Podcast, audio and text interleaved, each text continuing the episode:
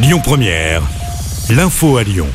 Bonjour Christophe, bonjour à tous. À la une, cet appel à témoins lancé après un grave accident sur l'A7. Ça s'est passé dans la nuit de vendredi à samedi à hauteur de Pierre-Bénite en direction de Marseille. Deux véhicules se sont percutés et quatre personnes ont été blessées. Toute personne ayant des informations sur les circonstances du drame peut contacter la CRS autoroutière de Genasse. On vous a mis toutes les informations sur notre site internet lyonpremière.fr.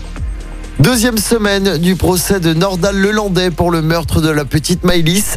Ce lundi sera notamment marqué par un temps fort. Les parents de la fillette de 8 ans vont témoigner devant la cour d'assises de l'Isère.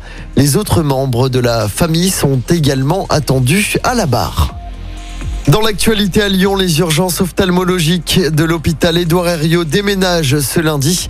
Le service prendra désormais place dans le bâtiment modulaire 41 situé à côté du pavillon U.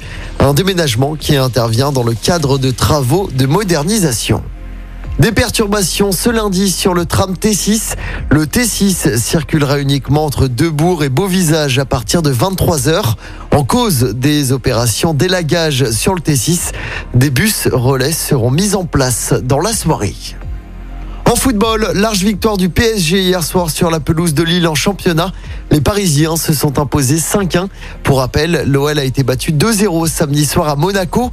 À l'issue de cette 23e journée, l'OL est 8e à 8 points du podium. Prochain match, ce sera samedi soir face à Nice au groupe Ama Stadium. Chez les filles, victoire de l'OL hier après-midi face à Bordeaux. Victoire 1-0.